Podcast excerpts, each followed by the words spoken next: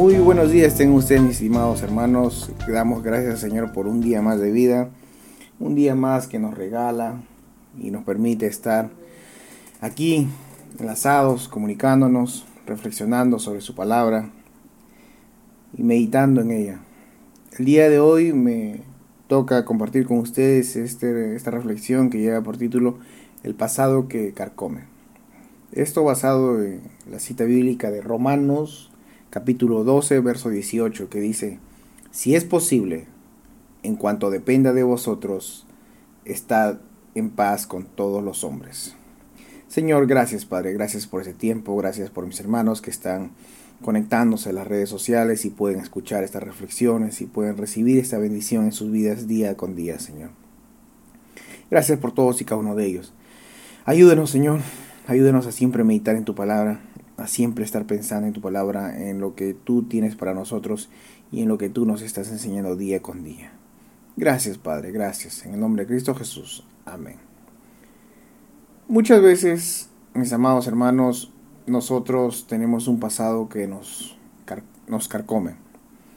Y esto continúa hasta nuestros días presentes, hasta nuestro presente, hasta nuestra vida presente esta incapacidad de, reconciliarnos o dejar esas relaciones dañinas en el pasado influyen en nuestras emociones actuales y terminan manejando muchas veces nuestra vida presente.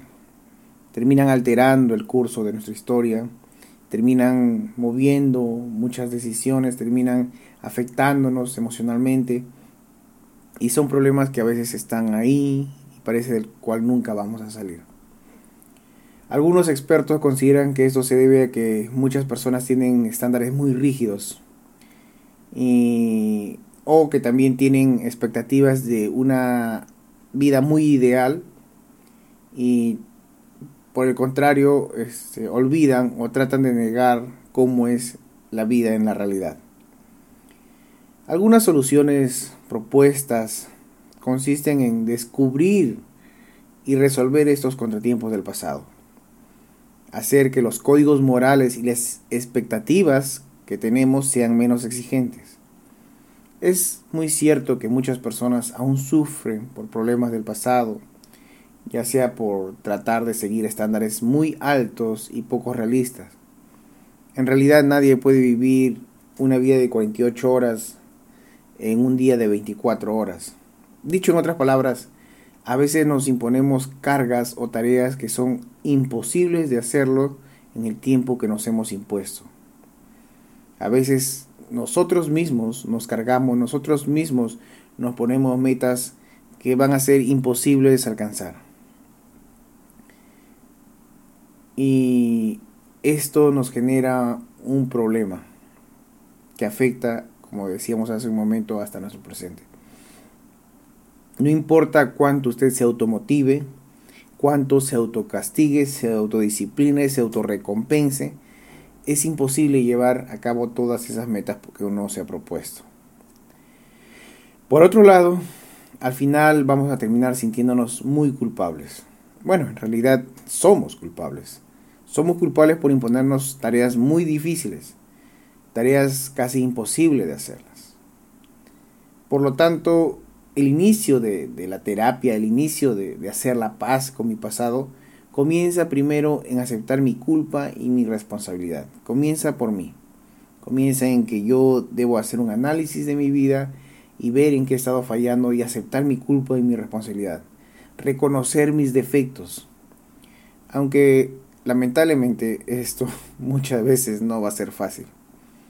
Nos cuesta admitir que nos hemos equivocado que levante la mano el primero de nosotros que, le admite rápidamente sus equivocaciones.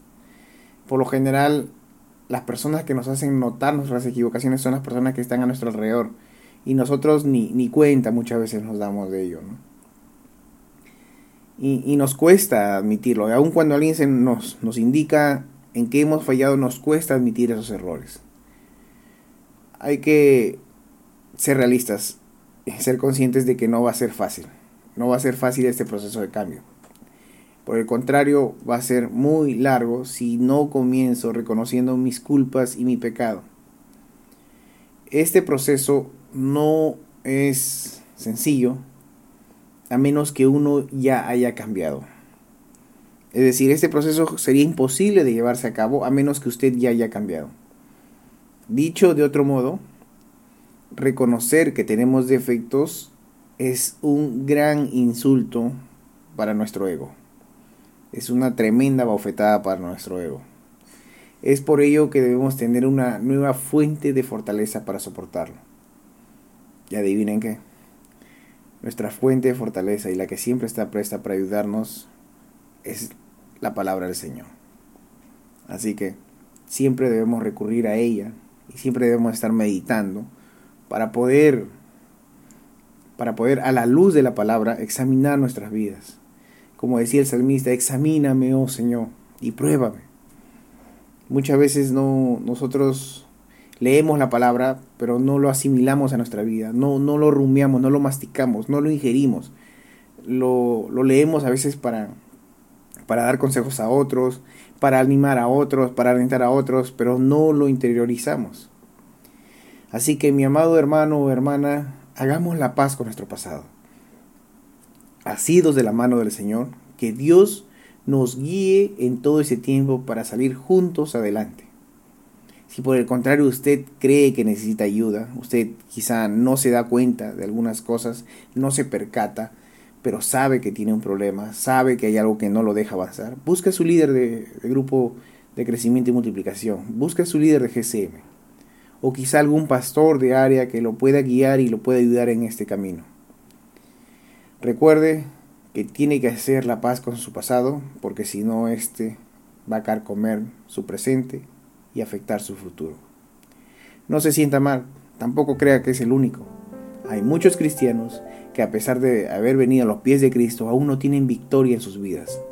Y todo esto porque aún se resisten a hacer cambios radicales y dar un duro y certero golpe a su orgullo. Que Dios me los bendiga, mis amados hermanos. Grande y maravilloso Padre Celestial, gracias Señor, gracias por este tiempo, gracias por esta reflexión, por esta meditación.